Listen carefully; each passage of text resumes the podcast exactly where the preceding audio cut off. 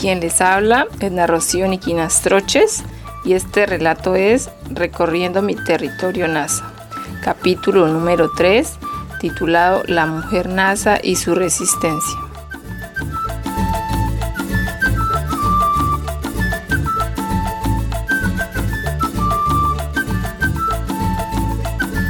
Veo a una mujer NASA antes de los 90, dadora de vida, sembradora de vida, sembradora de comida, sembradora de familia y sembradora de educación. Pero una educación mucho más allá de la escuela, una educación arraigada a la tierra, una educación arraigada a la tulpa, eh, arraigada al corazón, ¿no?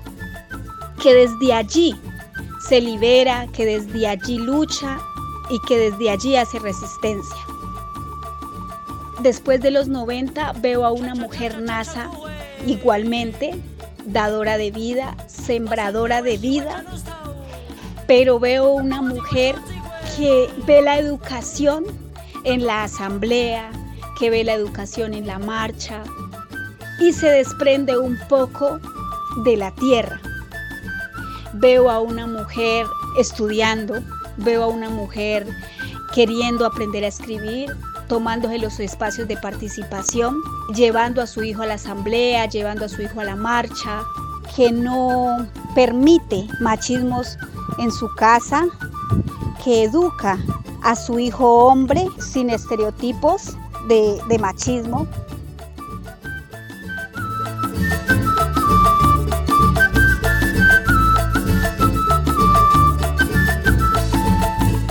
grandes civilizaciones se levantaron los hogares, las familias al soporte de las mujeres. O sea, los hombres, como siempre, hay como una vanidad de que son superiores, de que ellos se dedican a la casa, a la recolección, que ellos son los que sustentan el hogar, ¿no? Pero en el hogar quien realmente cumple la función más importante de guiar, de orientar, de apaciguar, de construir, de crear unas bases, unos cimientos, pues es la mujer. O sea, no se tienen unos hijos y se dejan ahí, vaya a case, y vaya a recolecte, y vaya a trabaje, o en la actualidad pues salga y traiga dinero, porque esas no son las cosas que bastan, sino que es construir, edificar una familia, un hogar, una sociedad.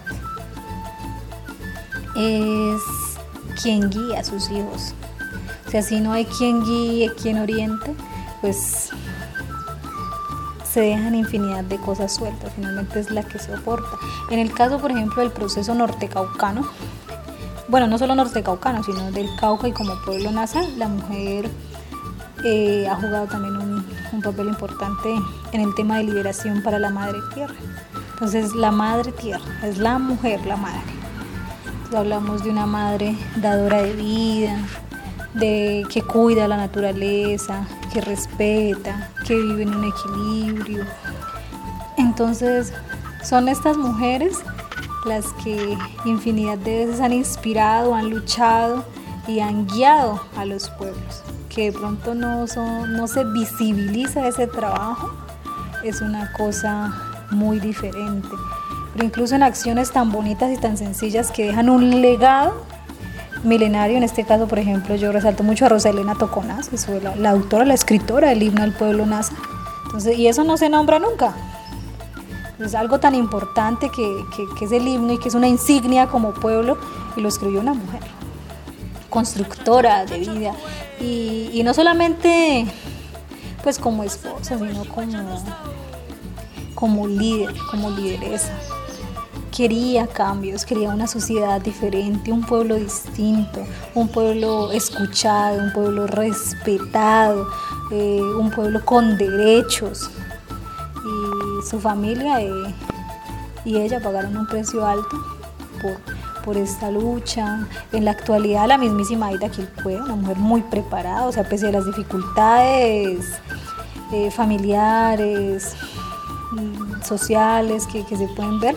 Eh, es una mujer que tiene, de las pocas que tienen claridad política, eh, claridad social, que, que, trasciende, que hay verdad en lo que dice, que hay esencia en lo que dice, que no se nos volvió en muchos de los casos eh, un discurso que yo me aprendí para convencer a la gente, para decir que soy líder, para decir que tengo voz o que puedo eh, guiar o mandar, no, sino que se siente una diferencia tan grande. no hay pueblo si no hay territorio. Entonces desde ahí la mujer juega ese papel importante. Entonces, ah bueno, de pronto sí son los caballeros quienes se, ven mucho en, los temas de liberación y en las arremetidas contra las, las, fuerzas públicas, pero entonces detrás de eso hay grandes mujeres protagonistas que nunca son nombradas.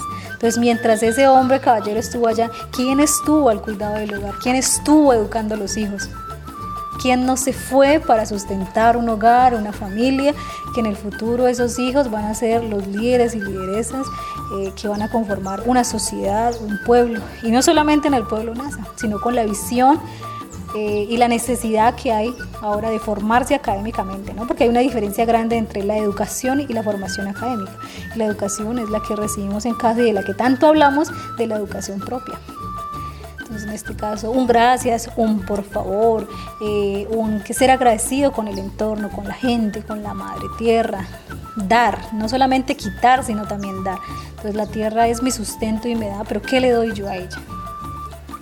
Que pues gracias a, a esas incansables luchas, pues hoy muchas de las mujeres pueden formarse también académicamente en espacios profesionales. Eh, muchas son idóneas, se podría decir que es un don que tienen y que ni siquiera tienen la necesidad de ir a una universidad y, y conocen, son más sabias.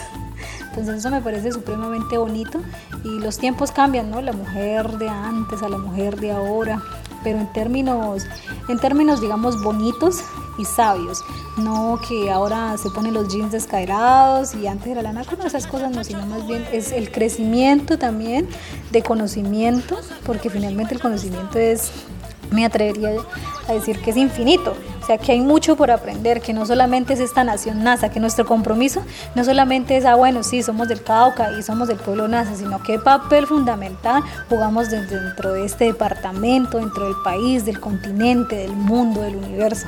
Entonces, hablar de cambios como, ah, queremos una educación diferente, queremos una salud diferente, queremos diferenciarnos, pues esas diferencias tienen que emanar para muchas otras partes, no solamente para nosotros, porque el bienestar yo no creo que solamente estemos, estemos pensando en que, ah, bueno, la educación propia pues se diferencia y puede ser incluso mejor que la educación occidental, pero que se quede para nosotros, sino es poder eh, compartir esos saberes a otros pueblos, a este país, a este continente y empezar a hacer diferencia. Y un papel importantísimo pues juega la mujer ahí. Pues para mí la mujer NASA es eso, fortaleza, es la base, es la guía. Es como ese ser espiritual, eh, pues está representada en la naturaleza.